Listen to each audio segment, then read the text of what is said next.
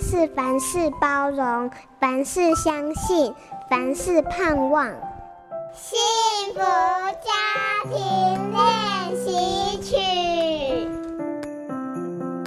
儿子考了五十八分，一回到家，嘴嘟的都可以挂上好几斤肉了。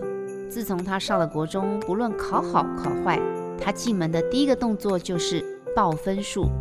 他的得失心重，我学会要小心翼翼的来回应他，因为稍有不慎，很容易就打击到他的信心。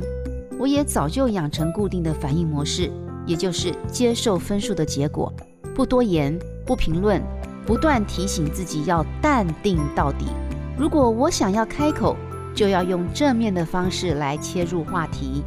虽然我对孩子天天回家报分数，得失心很重，不完全的认同，但是我想想，我感受到了一个回到家敢放心自在做自己，不怕被爸妈责骂的孩子啊！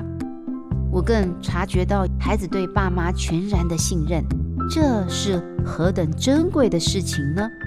我理解到一个很重要的道理，就是孩子不敢让我们知道他考几分，比起他考差、考烂这件事情来得更严重、更棘手。在外面承受大大小小压力和委屈的孩子，需要爸妈给他们依靠，让他们倾诉心情，也让家成为一个最温暖的避风港。读懂孩子青春期的热血语言，守护和谐的亲子关系。我是亲子作家彭菊仙。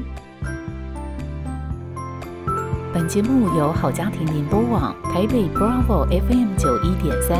台中古典音乐台 FM 九七点七制作播出，幸福家庭值得努力，让爱永不止息。大义建设关心您。